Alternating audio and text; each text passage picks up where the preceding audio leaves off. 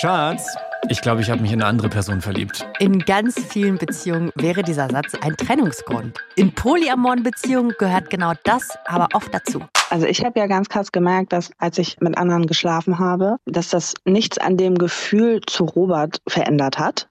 Also wir haben immer viel geredet, aber das hat sich doch schon sehr verändert, so die Tiefe der Beziehung. Wir hören heute von polyamoren Leuten, wie sie Beziehungen leben, welche Regeln es bei all dieser Freiheit trotzdem gibt und was wir davon lernen können. Willkommen im Club. Der queere Podcast von Puls. Mit Kathi Röb und Julian Wenzel.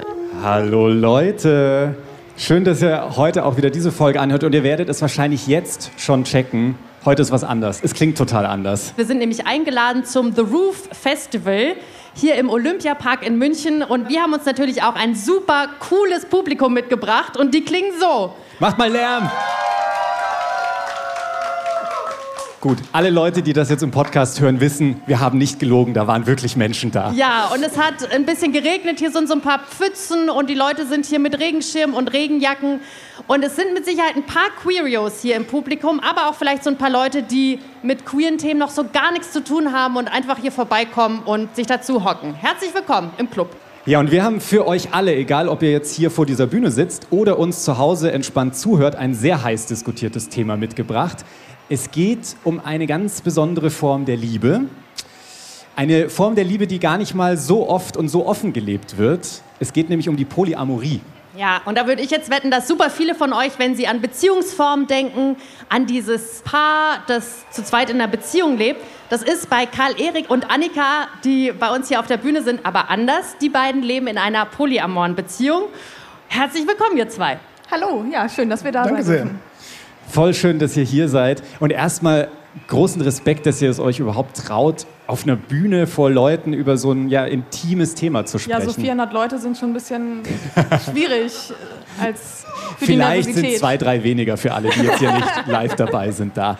Ähm, ich kann mir vorstellen, weil so ging es mir in der Vorbereitung auch, mir fielen sofort zum Thema Polyamorie wahnsinnig viele Klischees ein und so Standardfragen, die ich raushauen wollen würde. Was sind denn so die klassischen Klischees, die euch begegnen, wenn ihr sagt, hey, wir leben in einer polyamoren Beziehung?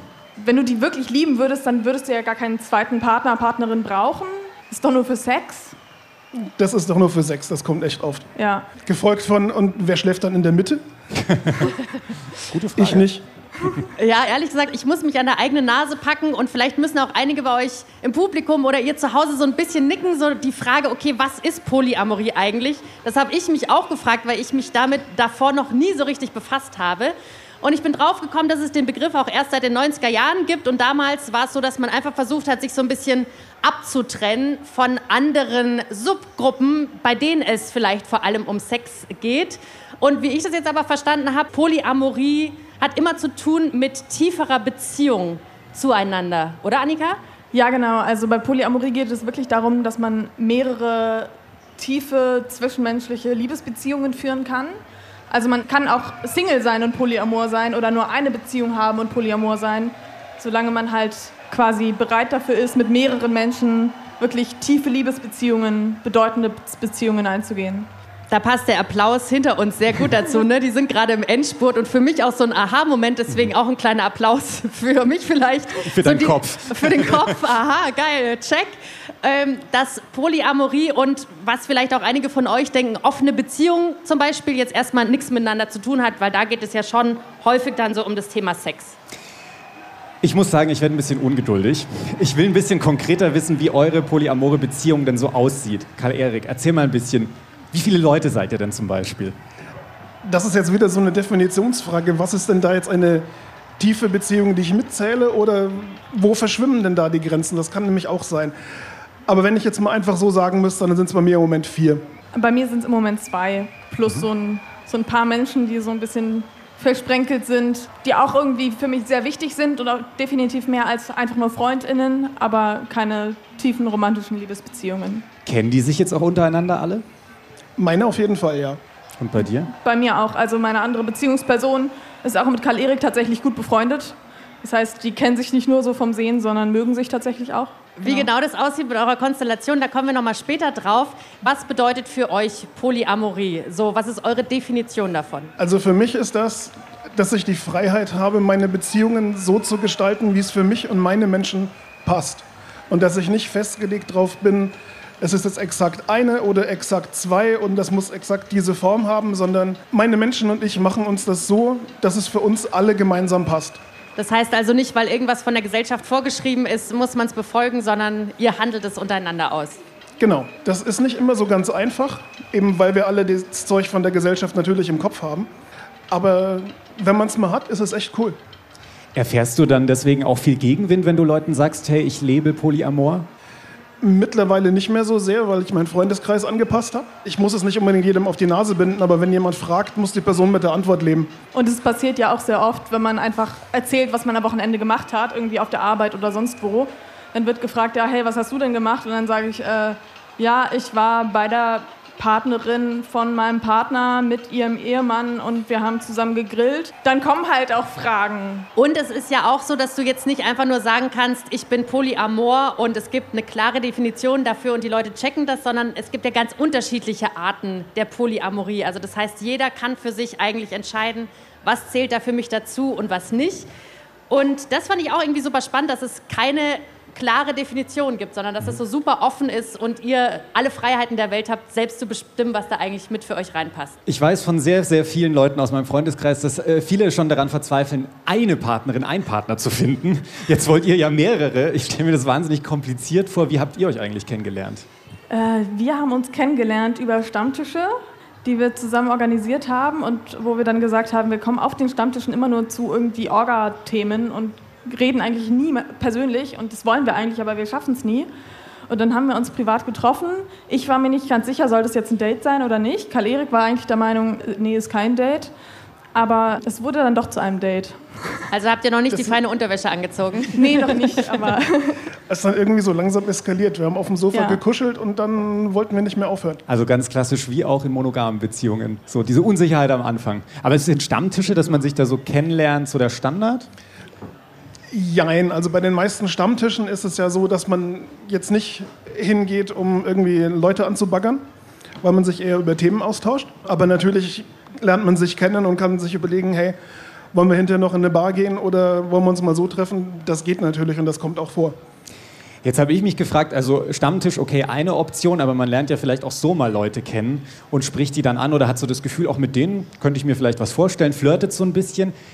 Checkt ihr da vorher ab, ob diese Person auch an einer polyamoren Beziehung interessiert ist? Also ich date eigentlich nur Leute, die von vornherein wissen, dass ich polyamor bin und von denen ich auch weiß, dass sie polyamor sind oder zumindest sehr aktiv interessiert daran sind und wissen, dass sie das wollen und dass es nicht eine ist, oh, ich will es mal ausprobieren und wenn es dann doch nicht funktioniert, dann mache ich halt noch zwei Monaten Schluss, weil dazu ist mir auch meine Zeit zu schade. Und so ist es ja auch super schmerzhaft, sich auf eine Person einzulassen und kann doch nicht mehr draus werden. Von daher ist es mir schon wichtig, dass die Person irgendwie weiß, worauf sie sich einlässt. Also das vorher klar zu machen, finde ich schon sehr, sehr wichtig. Eben damit dann nicht irgendwann so das böse Erwachen kommt, wie du hast noch andere Menschen. Ich hatte das einmal, dass ich äh, eine Person online kennengelernt habe und wir uns sehr gut verstanden haben wo dann langsam klar wurde, da wird vielleicht mehr draus. Und da habe ich allerdings auch zu dem Zeitpunkt schon gesagt, ich habe schon eine andere Beziehung und ich lebe Polyamor. Also mich gibt es, wenn, dann nur in diesem Gesamtpaket. Und da hat die Person ein bisschen drüber nachdenken müssen, hat dann aber gesagt, ja, dann probieren wir das einfach mal. Wie ist es denn bei euch im Publikum? Da kommen gerade neue Menschen dazu. Hallo. Wer von euch kennt denn Leute, die in Polybeziehungen leben? Machen wir mal so eine kleine Umfrage. Hebt doch mal die Hände. Kennt ihr welche? Hier sehe ich schon so, ah, einer meldet sich, aber sonst sehe ich so ganz... Zwei Hände, drei Hände. Ah, da hinten auch noch, cool, aber es ist jetzt so nicht die große Masse. Wir haben uns so ein bisschen die Frage gestellt, woher kommt es eigentlich, dass so der Standard diese monogame Beziehung ist? Und da müssen wir einfach so ein bisschen in der Geschichte zurückswipen und dann wird es ganz klar, dass dieses Zusammensein zwischen einem Mann und einer Frau sehr, sehr wirtschaftliche Gründe hatte am Anfang. Also es hat einfach Sinn gemacht zu sagen, jo, wir haben einen Bauernhof, du passt bitte auf Kind und Kegel auf, ich gehe und schieße einen Hirsch, eine okay. Kuh, was auch immer du schießen willst, cool, bring was ich nach Hause, ganz genau, und dann mache ich da einen leckeren Braten draus. So jo. haben die Leute früher geredet und gedacht. Und dann kam so im 16. Jahrhundert die katholische Kirche, hat da nochmal so eine Institutionsstempel drauf gehockt und gesagt, so, Ehe ist so ein Sakrament, das heißt monogam, treu und immer nur mit einem Partner, einer Partnerin, das war so gesetzt. Und damals ging es tatsächlich noch gar nicht so um Romantik, ne? das kam dann später hinzu.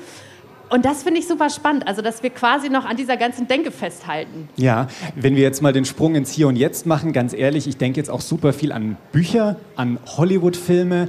Mir fällt jetzt spontan nur ein einziger Film ein, in dem Polyamorie behandelt wird. Ansonsten sind es doch alles monogame Geschichten so. Genau, aber ja nicht nur da, ne, sondern auch im Rechtssystem oder wie wir Steuern zahlen. Da geht es ja dann ganz oft darum, dass man Vergünstigungen bekommt, wenn man verheiratet ist mit einer Person und so. Also da baut ihr einfach alles drauf auf. Deswegen auch wenig überraschend ein Ergebnis einer Studie, die wir gefunden haben. Und zwar ist es eine Studie, bei der Leute aus Hamburg und Leipzig befragt wurden. Und da kam raus, dass sich mehr als 90 Prozent der Befragten von ihren PartnerInnen ein monogames Verhalten wünschen. Also sehr klare Richtung. Glaubt ihr, dass sich das irgendwie in naher Zukunft verändert, dass die Polyamorie da mehr Aufmerksamkeit bekommt? Also ich glaube schon, dass es sich langsam verändert. Also ich, ich möchte auf gar keinen Fall die Monogamie abschaffen.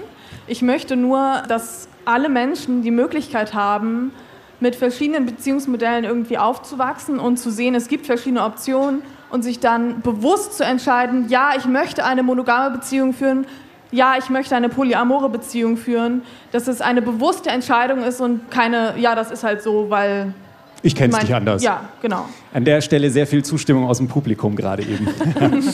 Und wenn ich mal so ins Publikum gucke, dann ähm, spreche ich für euch, für euch zu Hause, aber auch so ein bisschen für uns zwei den Elefanten im Raum an.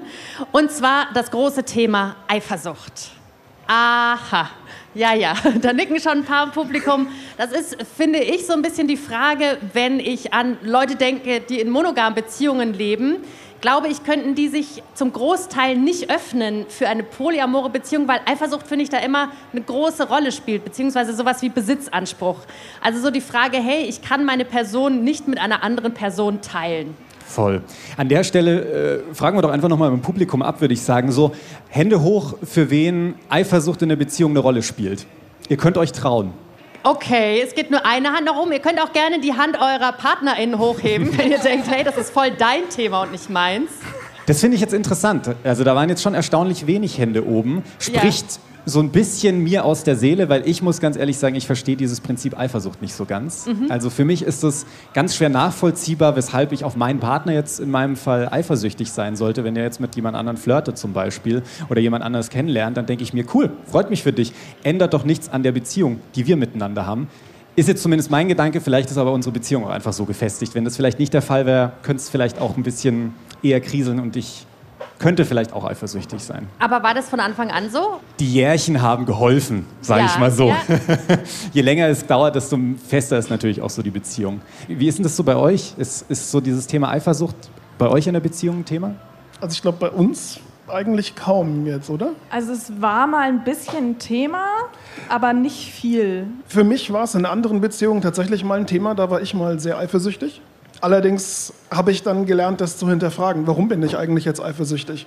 Mhm. Und stellt sich raus, das ist eigentlich meistens nur entweder eine Angst, dass ich was verliere oder eine Angst, dass irgendein Bedürfnis von mir nicht erfüllt wird. Und wie gehst du dann damit um, also mit dieser Angst? Wo ich es begriffen habe, was es ist, dann kann ich versuchen herauszufinden, wo kommt diese Angst denn her, wovor habe ich denn Angst. In dem speziellen Fall war das, dass eine Partnerin von mir jemand anders noch kennengelernt hat und dann da sehr tief drin steckte. Und ich hatte Angst, dass sie jetzt keine Zeit mehr für mich hat. Als mir das klar wurde, dann konnten wir darüber reden. Statt einfach, dass ich nur sage, oh, das ist jetzt doof, dass du den hast, ich bin jetzt eifersüchtig. Und dann haben wir uns mal zwischenzeitlich drauf geeinigt, komm, wir machen jetzt einfach mal eine Date Night in der Woche, wo wir uns sicher sehen.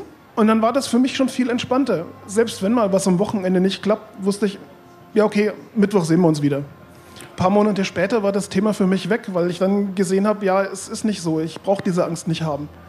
Selten ist die Lösung für Eifersucht diese dritte Person, auf die man eifersüchtig ist, aus der Beziehung, aus dem Polykül wieder rauszuschmeißen. Da hake ich jetzt ganz kurz ein. Polykül. Polykül, also das Beziehungsgeflecht, in dem man so lebt. Also die Personen quasi, die da alle in einer gemeinsamen Beziehung sind. Ja, nicht unbedingt in einer gemeinsamen Beziehung, okay. aber zum Beispiel auch äh, Karl Eriks PartnerInnen äh, mit denen bin ich auch in einem Polykül, auch Ah, wenn ja. ich nicht mit denen zusammen bin. Okay, Genau. sorry, hab dich unterbrochen. Genau.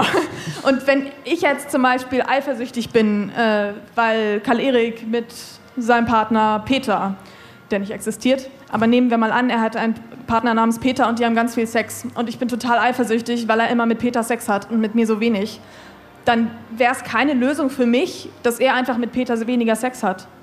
Weil eigentlich ist mein Bedürfnis, ich möchte gerne mehr Sex mit Karl-Erik. Das heißt, diese Eifersucht ist ein Indikator, hey, hier stimmt was nicht, ich habe ein Bedürfnis, das wird gerade nicht erfüllt, lass mal drüber reden. So. Das klingt so einfach, aber ich finde so das Große, da wird applaudiert im Publikum, große Zustimmung. Ich finde, für mich ist so dieses Thema, du hast gerade gesagt, ich merke, dass was nicht stimmt, das dann auch zu benennen und den Mut zu haben, das zu kommunizieren. Das ist auch nicht immer einfach. Also das klingt jetzt natürlich, wenn wir das sagen, alles locker, machen wir einfach. Das haben wir auch erst gelernt. Ja. Das kommt mit der Zeit und mit der Übung. Also ich habe auch durchs Polyamor-Sein total viel an Kommunikation innerhalb von Beziehungen gelernt. Man muss miteinander kommunizieren, hey, bist du okay damit, wenn ich heute Abend XY treffe? Es kommen viel mehr so Inputs von außen, um über die Beziehung zu reden. Dann wollen wir mal so ein bisschen zusammen lernen von diesem Kommunikationsmanagement und Krisenmanagement, das ihr tagtäglich betreibt. Und dafür haben wir uns ein kleines Spiel ausgedacht. Und zwar die Krisenkiste. Krisenkiste. Ja, äh, das klang jetzt alles so wahnsinnig harmonisch bei euch. Jetzt wollen wir mal ein bisschen überprüfen, ob das wirklich so stimmt. Wir haben uns drei Beispielsituationen ausgedacht und ihr könnt gerne auch alle mit überlegen, wie ihr in dieser Situation reagieren würdet. Äh, und zwar Situation 1, äh, die geht als erstes mal an dich, Karl-Erik. Äh, und zwar kriegst du eine Hochzeitseinladung und da steht drauf, so klassisch, hey, plus eins kannst du gerne mitbringen, kein Problem. Für wen entscheidest du dich denn jetzt, wen du mitbringst?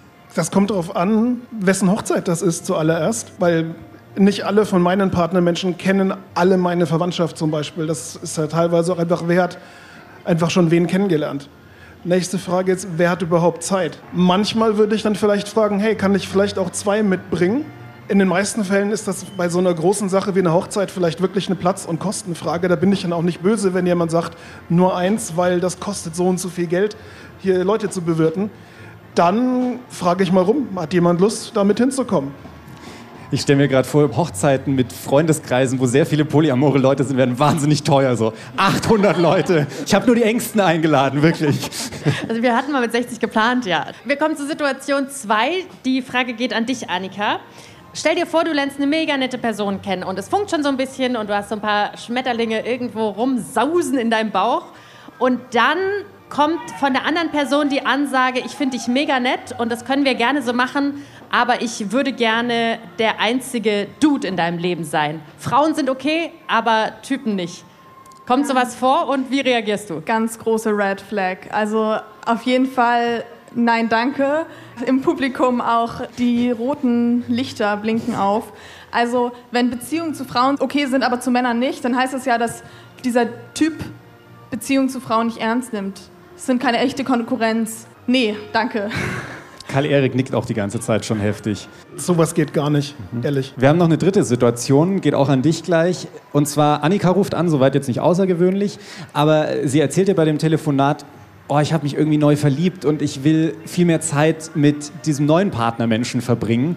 Und ah, irgendwie passt zeitlich alles diese Woche ganz schön voll, ganz schön stressig und sie muss jetzt euer gemeinsames Abendessen absagen.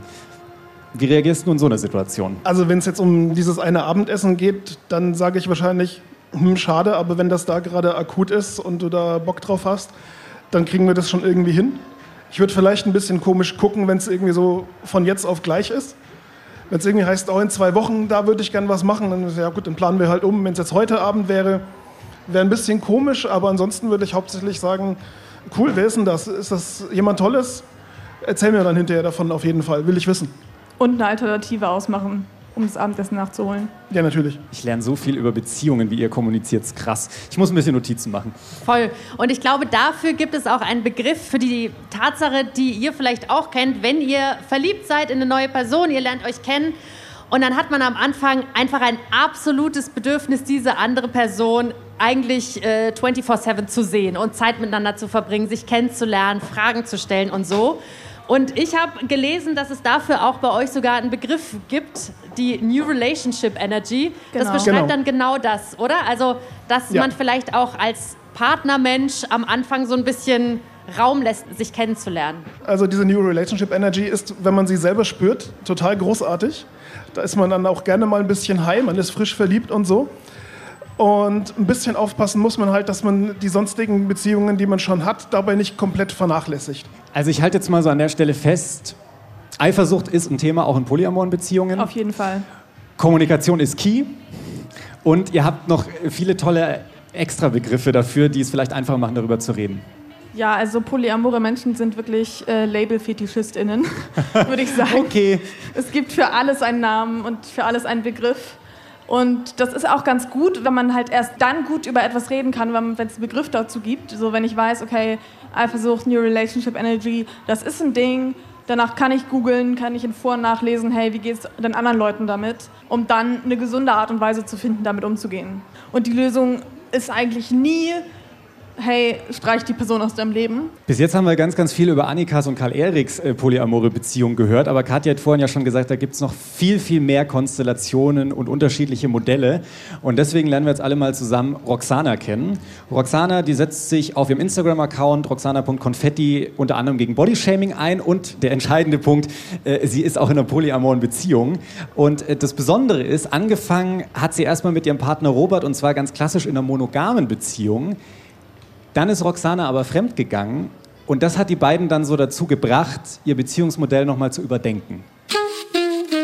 Für welche Art der Polyamorie habt ihr euch damals dann entschieden? Wir haben uns erstmal gar nicht für die Polyamorie entschieden. Wir haben erstmal die Beziehung geöffnet auf sexueller Basis, dass wir gesagt haben, okay, ähm, wir treffen uns einfach mit Leuten und gucken, was passiert. Auch für uns, dass wir das so ein bisschen sachter angehen irgendwie.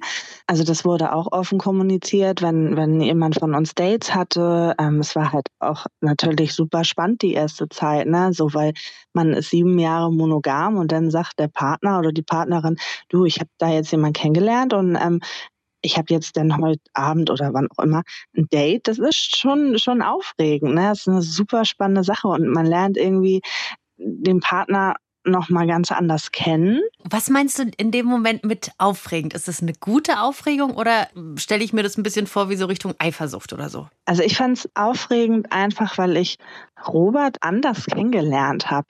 Ich mag das Wort nicht, aber es ist ja nicht normal, dass der Partner in einer Beziehung ein Date hat und einem danach auch davon erzählt. Eifersüchtig war ich nicht. Ich war einfach gar nicht wertend, weil ich einfach gewartet habe, was da passiert. Ich habe es mit Eifersucht nicht so, ähm, Robert auch nicht. Deswegen waren wir da eigentlich ganz entspannt, aber es war halt Neuland. Wie leicht ist euch denn diese Veränderung gefallen? Also von dieser monogamen Beziehung, keine Ahnung, morgens Küsschen links, rechts, hier ist dein Kaffeeschatz, äh, los mit einer Stulle oder so, zu, yo, lass mal gucken, wer morgens noch am Frühstückstisch sitzt, so ungefähr. Wie war das? Also der Anfang war nicht so einfach. Gerade durch unsere Geschichte, dass ich halt fremdgegangen bin, war natürlich, und deswegen, das war auch der Grund, warum ich das öffentlich am Anfang nicht so kommuniziert habe, weil ich vielleicht mit mir selber auch noch nicht so safe war irgendwie, dass dieses Ding ist, ah, sie ist fremdgegangen, okay, und Robert macht das jetzt nur, damit die Beziehung aufrecht erhalten bleibt und weil sie zu faul sind, sich zu trennen, sowas halt. Sowas musste ich mir auch anhören. Wir hatten dann auch zwei, drei Wochen eine Beziehungspause. Ich war dann bei meinen Großeltern und ähm, Robert war hier alleine zu Hause. Und wir haben aber auch Kontakt gehabt und wir haben halt gemerkt, dass wir uns äh, super lieben und dass wir die Beziehung halt beibehalten wollen, dass wir aber natürlich irgendwie eine Lösung finden müssen für uns, damit es so weitergeht, weil ich gesagt habe, dass ich halt einen Drang habe, was mir eine monogame Beziehung äh, in diesem Zweierformat nicht geben kann. Was sind so Sachen, wo du, wo du jetzt im Nachhinein sagst, boah, das ist mir super leicht gefallen zu verändern und das waren so die Herausforderungen. Also was war so dieser Switch für dich? Also ich habe ja ganz krass gemerkt, dass als ich halt mit anderen geschlafen habe, dass das nichts an dem Gefühl zu Robert verändert hat. Was natürlich, also für mich, ich weiß nicht, ob für Robert auch, aber für mich schon die Umstellung, dass wir halt angefangen haben, viel öfter offen miteinander zu kommunizieren, also viel offenere Gespräche hatten, egal ob über Sex, ähm, über Gefühle. Also wir haben immer viel geredet, aber das hat sich doch schon sehr verändert, so die Tiefe der Beziehung. Ich nehme eigentlich aus dieser Geschichte mit so, Fremdgehen kann auch manchmal eine Chance sein. Also das klingt jetzt vielleicht erstmal weird. Ich sehe auch skeptische Gesichter hier im Publikum, aber lass den Satz mal so ein bisschen, bisschen sacken die nächsten Tage. Ja, und bei Roxana und Robert ist es ja so, die beiden sind die Hauptperson füreinander. Ne? Also die leben auch bis heute miteinander. Und das ist ja jetzt aber bei euch anders, Karl, Erik und Annika. Also ihr lebt nicht zusammen und eure ganzen Partnermenschen, PartnerInnen sind gleichberechtigt, oder? Ja, auf jeden Fall. Also ich hatte das auch mal anders, aber ich würde es nicht wieder so wollen. Es gibt auch einen Namen dafür, wie es halt für alles einen Namen gibt. Hau raus. ähm, das ist nicht hierarchische Polyamorie, genau. Das lebt und ihr zwei. Das leben wir zwei. Und wie Roxana und wie Robert, Robert. heißt ihr Freund, genau, die leben eine hierarchische Polyamorie. Also die haben eventuell SekundärpartnerInnen quasi dahinter. Ähm, ich persönlich, äh, für mich funktioniert das nicht. Ich möchte, wenn ich eine neue Person kennenlerne, dass die Beziehung, die da gerade entsteht, nach oben nicht gedeckelt ist. Also es gibt natürlich Hierarchien, die sich ergeben. Ja. Zum Beispiel jetzt während Corona waren Annika und ich relativ viel zusammen unterwegs. Da waren wir sehr eng miteinander. Jetzt ist Annika nach Berlin gezogen. Da ändert sich das mit dem täglichen Zeitverbringen dann zum Beispiel einfach von ganz von alleine wenn ich jetzt mit jemandem zusammenwohnen würde, wäre ich natürlich mit dem irgendwie anders zusammen als mit anderen Partnermenschen. Aber das ist nicht, weil wir irgendwo entschieden haben, das ist jetzt wichtiger und was anderes ist weniger wichtig, sondern das ist, weil es sich in der Realität so ergibt. Wenn ich jetzt mit einer anderen Person zusammen Kinder hätte, dann würde sich dann natürlich eine Beziehung auf dieser Ebene auch, auch ergeben. Wir müssen uns gemeinsam um die Kinder kümmern. Aber auch das heißt nicht, dass diese Beziehung mehr oder weniger wert oder wichtig ist, sondern einfach nur, das ergibt sich durch die Umstände. Sowas kann natürlich vorkommen. Und es passiert ja auch so, dass einige Beziehungen irgendwie weniger wichtig in Anführungszeichen sind oder weniger intensiv vielleicht, weil es sich einfach nicht so entwickelt hat. So, man hatte irgendwie eine Verliebtheitsphase und man ähm, kommt gut miteinander aus und verbringt gerne Zeit miteinander. Ähm, aber mehr passiert dann auch nicht. Dann ist es vielleicht trotzdem wichtiger als eine Freundschaft und trotzdem mehr als eine Freundschaft, aber von den beiden Personen ist trotzdem kein Bedürfnis da, dass es sich zu einer intensiveren Beziehung entwickelt. Da gibt es auch ein schönes Label. Na klar, gibt es ein schönes Label. Vokabelheft auf. Ähm, ich habe das mit mindestens einer Partnerperson, die ist so ein, ein Komet für mich. Das ist so irgendwie in, in meiner Umlaufbahn oder ich in ihrer, je nachdem, wie man das sieht. Wir begegnen uns gefühlt alle 100 Jahre mal. Dann ist es total wundervoll, die Zeit, die wir miteinander verbringen und das möchte ich überhaupt nicht missen. Und dann haben wir einfach aufgrund der Umstände in unserem Leben längere Zeit einfach keine Zeit, wo wir uns sehen können. Und das ist okay, wir kommen damit klar und freuen uns trotzdem wieder, wenn wir uns das nächste Mal sehen. Das ist ein spannender Punkt. Also ich muss diese unterschiedlichen Lieben auch nicht alle auf einem gleichen Niveau halten und mir denken, ach, da muss ich jetzt wieder nachziehen, sondern es ergibt sich einfach, wie es sich ergibt. Ja, Eltern werden ja auch nicht gefragt, ja und, welches deiner Kinder liebst du irgendwie am meisten? Ähm, da gibt es halt keine Hierarchie. Also manchmal leider schon, aber. Hier sind so ein paar Kinder, die rumhüpfen. Ich gucke mal die Mutter jetzt ganz gezielt an, ob sie sich denkt, oh doch, welches Kind. Aber sie reagiert nicht. Okay. Wir haben jetzt vorhin schon von eurem Polykül gehört. Wie viel unternehmt ihr da gemeinsam? Also alle zusammen. Passiert das regelmäßig? Oh, ich freue mich schon. Nächste Woche äh, fliege ich nach Athen in den Urlaub zu meiner anderen Beziehungsperson. Und ähm, Rie, also diese Beziehungsperson und Karl-Erik sind gut befreundet und Karl-Erik kommt dann auch eine Woche mit dazu und wir machen gemeinsam Urlaub. Habt ihr da dann auch so eine gemeinsame WhatsApp-Gruppe und diskutiert da irgendwie alles gemeinsam? Ja, wir haben eine gemeinsame Signal-Gruppe und äh, reden da über alles Mögliche. Und wenn irgendjemand irgendwelche witzigen Memes findet im Internet, dann werden die da geteilt. Und, also ja. auch da Kommunikation schon wieder auf einem ganz anderen Level irgendwie mit mehreren Leuten. Wenn ich mir das vorstelle, ich finde also find das wahnsinnig anstrengend. Also mir reicht eine Person, mit der ich kommunizieren muss. Ähm, es gibt in der polyamoren Szene dieses Sprichwort, dass Polyamorie überhaupt erst durch Google-Kalender möglich geworden ist. und das ist schon irgendwo auch, äh, hat so seine Berechtigung und seine Kernwahrheit, ja. Jetzt haben wir ja schon kennengelernt, okay, viel Kommunikation bei euch ist jetzt ehrlich gesagt für mich nicht so interessant. Also habe ich ein bisschen Angst zumindest davor. Ähm, Gibt es da vielleicht auch noch andere Möglichkeiten, also andere polyamore Modelle, wo nicht so viel kommuniziert werden muss? Es gibt so ein Modell, da halte ich persönlich nicht so viel von, weil ich das Gefühl habe, das geht in 99 Prozent aller Fälle schief. Es nennt sich Don't Ask, Don't Tell. Mhm. Das heißt, es ist total in Ordnung, wenn du was mit einem Menschen machst. Du darfst alles tun, was du willst, aber erzähl mir bloß nichts davon. Ich will nichts davon wissen. Klingt jetzt trotzdem für mich erstmal entspannter, aber muss ich vielleicht noch mal ein bisschen drüber nachdenken. Es gibt ein Modell noch, ich glaube, da würdest du schreiend davonlaufen. Das ist eine Triade. Also das heißt zum Beispiel, das kennt ihr vielleicht auch, so eine Dreiecksbeziehung. Alle sind miteinander verbandelt und da muss natürlich auch in meinen Augen heftigst kommuniziert werden, oder? Das klingt für mich so ein bisschen wie Next Level. Das ist auf jeden Fall Polyamorie auf erhöhtem Schwierigkeitsgrad, ja. ja Habe ich aber auch schon mal gehört. Trärchen sagt man doch da auch dazu das manchmal gibt's so. Auch, ja. Ja, ja. Genau, und das, wenn man Polyamorie googelt, kommen ganz oft diese Triaden. Eine dritte Person taucht auf und auf einmal sind sie alle drei zusammen ist besser, als wenn sich eine schlimme Trennung daraus ergibt, aber es ist ein bisschen Klischee, ganz ehrlich. Ja, und meistens ist es dann ein Mann mit zwei Frauen, weil Patriarchat und so. Und äh, die Frauen sind ja bi und das ist total sexy, aber der Mann ist auf gar keinen Fall an anderen Männern interessiert. Also das ist die eine andere Möglichkeit, aber es gibt noch tausende verschiedene Arten und Facetten, wie man Polyamorie leben kann. Julian wackelt schon ganz müde mit dem Kopf. Oh, ja. um Himmels Willen. Ja? Ich will da auch nochmal sagen, es gibt auch Triaden, die sich ganz natürlich ergeben und die total schön sind, wenn sie sich ergeben. Ja. Dann ist es schön, aber es wird auch mit Sicherheit sehr stressig. Mir schwirrt jetzt trotzdem der Kopf. Also, ich habe mir hier Kärtchen geschrieben, habe mir irgendwelche Begriffe aufgeschrieben. Es fühlt sich ein bisschen wie Vokabellernen an. Es ist ganz schön viel neuer Input. Und an der Stelle verstehe ich auch so ein bisschen, warum einfach viele Leute in monogamen Beziehungen sind. Es ist vielleicht an ein paar Stellen auch einfacher, oder? Es ist auf jeden Fall einfacher in der Gesellschaft, in der wir leben, also in dieser sehr westlichen, ähm, kolonialisierten Welt, ist einfach diese monogame Beziehung das, was überall gezeigt wird, die einzige Option, die man sieht. Man muss nicht drüber nachdenken, man muss sich nur dran halten. Ähm, und wenn man das alles hinterfragt, dann öffnen sich plötzlich ganz viele Türen, wo man noch Dinge hinterfragen kann und will vielleicht. Das ist auf jeden Fall sehr viel Reflexionsarbeit. Das habt ihr jetzt für euch entschieden und untereinander ähm, funktioniert es ganz gut. Aber wie ist es, wenn ihr so ein bisschen rausgeht, zum Beispiel zu eurer Familie oder zu eurem Umfeld? Wie war das oder wie ist es? Wissen Sie davon? Wie geht euer Umfeld damit um? Also meine Familie weiß davon. Meine Mutter hat dann zu mir nur gesagt, du suchst dir auch immer das Einfachste aus, oder? Ähm, hin und wieder gab es mal Diskussionen so im erweiterten Freundes- oder, oder Verwandtenkreis, wie das funktioniert und ob das nicht komisch ist. Aber mittlerweile hat sich das da ganz gut eingepegelt.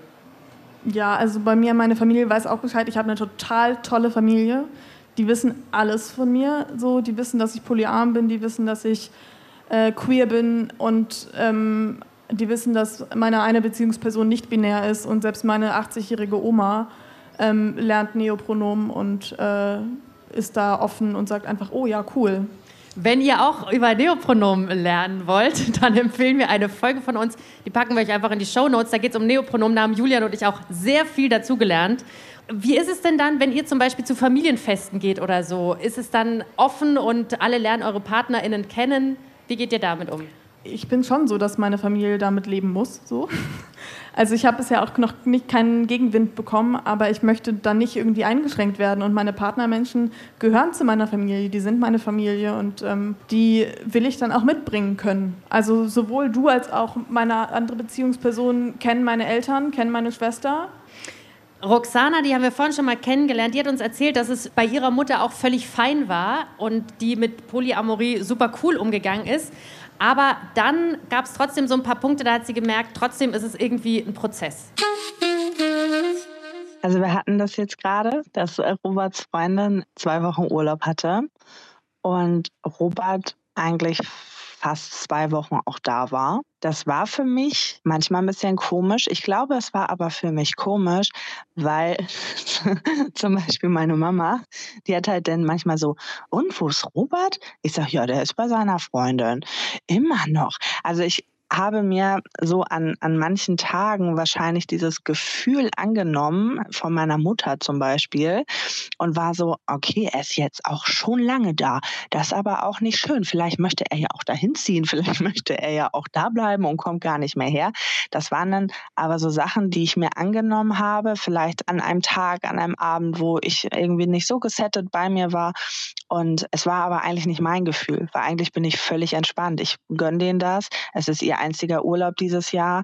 Ähm, ich verstehe, dass das die Zeit mit Robert haben möchte von daher bin ich für mich, und das musste ich dann auch reflektieren, eigentlich super entspannt. Also diese Angst, die Roxana da gerade angesprochen hat, von, von ihrer Mutter, also dass der die Partnerin dann irgendwie vielleicht gleich wieder weg ist, wenn irgendwo eine bessere Chance lauert, das ist doch schon auch so ein typisches Klischee, das ihr wahrscheinlich auch schon oft gehört habt, so nach dem Motto, Polyamorie ist doch was für Leute, die sich nur nicht festlegen wollen, Bindungsängste haben. Es scheint auf den ersten Moment logisch, aber es ist überhaupt nicht logisch, weil man geht ja richtig tiefe Beziehungen ein und tiefe Bindungen, also Bindungsangst ist da total viel am Platz. Und ähm, da kommt auch immer, wenn irgendwie eine polyamore Beziehung in die Brüche geht, dann kommen immer alle und sagen, ja, ist ja klar, war ja Polyamor. Wenn jetzt eure Beziehung in die Brüche geht, wird ja auch niemand sagen, ja, ist ja klar, Kathi, dass es nicht geklappt hat. Du lebst auch monogam, was soll denn das so? Ja. Also, Trennungen im Freundeskreis passieren nie, nee. Nee, nee. also total. Also ich habe auch das Gefühl, dass bei polyamoren Menschen es relativ häufig ist, dass Kontakt zu Ex-PartnerInnen besteht. Ich glaube, ich habe zu einem Ex-Partner von mir gar keinen Kontakt mehr. Und zu allen anderen habe ich total guten freundschaftlichen Kontakt noch. Also nicht super oft, aber halt ja unterschiedlich. Das ist auch super spannend, wenn ihr vielleicht mal überlegt, hey, wie viele Leute gibt es in meinem Umfeld, bei denen eine Beziehung gescheitert ist wegen sowas wie Fremdgehen oder so, dann ist das viel etablierter, als zu sagen, hey, wir, keine Ahnung, leben Polyamor und wissen dann auch an einem bestimmten Punkt, ist die eine Beziehung vielleicht nicht mehr so am Fluppen, also dann tschüss. Ich schaue jetzt hier gerade mal so ein bisschen ins Publikum und ich entdecke ganz viele Leute, die hier mit Partner, Partnerin da sind. Und ich sehe auch ein paar, die hier schon die ganze Zeit sitzen und sehr aufmerksam zugehört haben. Vielleicht habt ihr ja jetzt so ein bisschen die Leute inspiriert, mal drüber nachzudenken. Hm, ist eine polyamore Beziehung vielleicht was für mich? Vielleicht gibt es heute Abend noch Diskussionen bei manchen zu Hause. Keine Ahnung. Äh, welche Tipps würdet ihr denn mitgeben? Informiert euch. Sagt nicht, okay, ähm, wir probieren das jetzt aus und suchen uns gemeinsam eine Person für einen Dreier, sondern informiert euch. Es gibt super viele Bücher zu dem Thema. Lest euch ein, geht auf Stammtische und redet, redet, redet, kommuniziert ganz, ganz, ganz, ganz viel. Wenn man nicht offen über irgendwas reden kann, ist es auf jeden Fall eine sehr schwierige Startbedingung für Polyamorie. Also das ist das große Ding, das ich mitnehme aus dieser Podcast-Folge. Geht euch vielleicht ähnlich dieses redet einfach miteinander, kommuniziert miteinander. Aber es hat ja auch damit zu tun, dass Polyamorie einfach noch nicht so vorgelebt wurde. Und deswegen muss man sich neu verhandeln, muss alles für sich erstmal neu definieren und so. Das heißt aber auch, dass ich nicht unhinterfragt in irgendwelche Muster reintappe, die für mich eigentlich gar nicht sind. Das ist auch das, was ich so aus dieser Folge mitnehme. Ich habe großen Respekt davor, wie sehr ihr aktiv ständig eure Beziehungen hinterfragt und aktiv daran arbeitet. Es ist ein einfacher Weg, in Anführungszeichen, ist für viele kompliziert genug, eine monogame Beziehung einzugehen. Das, was ihr macht, hat ganz viel mit sich selbst auch hinterfragen zu tun. Finde ich spannend. Es gibt da eine ganz passende Metapher dazu. Die kommt von einer Freundin von dir, dass eine Beziehung wie eine Süßigkeitentüte ist.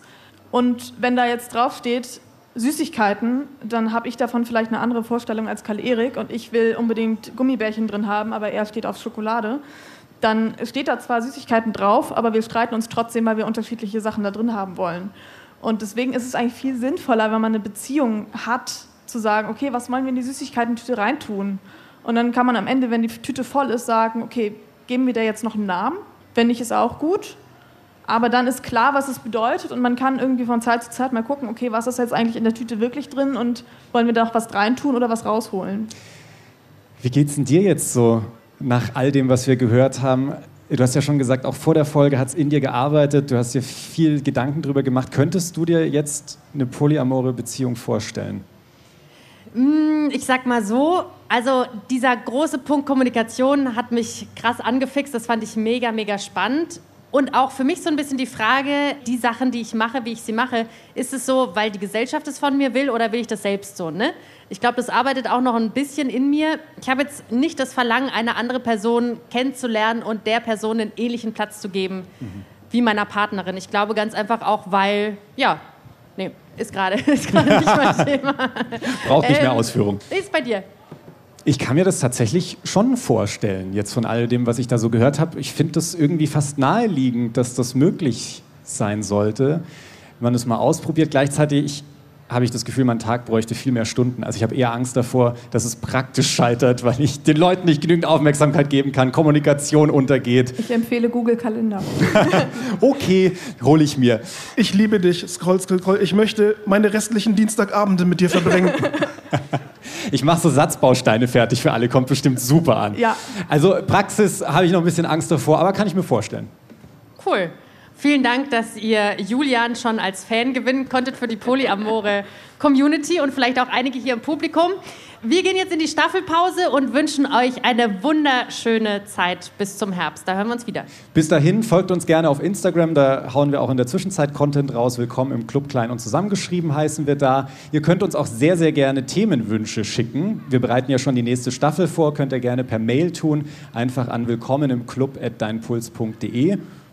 Ja, machen wir ein bisschen Urlaub, oder? Jawohl. Bis dann. Macht's gut. Willkommen im Club. Redaktion Mila Hanna, Kati Röb und Alex Reinsberg. Produktion Matthias Sautier, Christoph Tampel, Jacqueline Hofer und Hanna Meyer. Sounddesign Benedikt Wiesmeier und Enno Rangnick. Grafik Christopher Roos von Rosen, Max Fesel und Fabian Stoffers. Puls.